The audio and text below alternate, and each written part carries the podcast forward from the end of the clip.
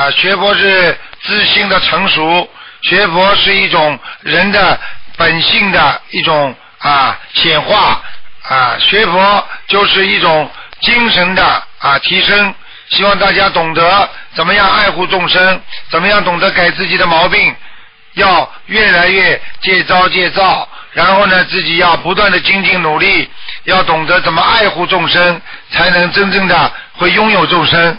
因为每个菩萨都会拥有众生的，所以希望大家好好努力。今年的元旦到来的时候，我们就进入了新的生活了。我们要把过去不好的全部忘记，我们要把好的全部记住。我们要懂得前途、生命都掌握在我们的手上，好好学佛修心，会给你创造一个更美好的明天。永远对自己的将来抱有希望的人，他是永远不会被历史所淘汰的。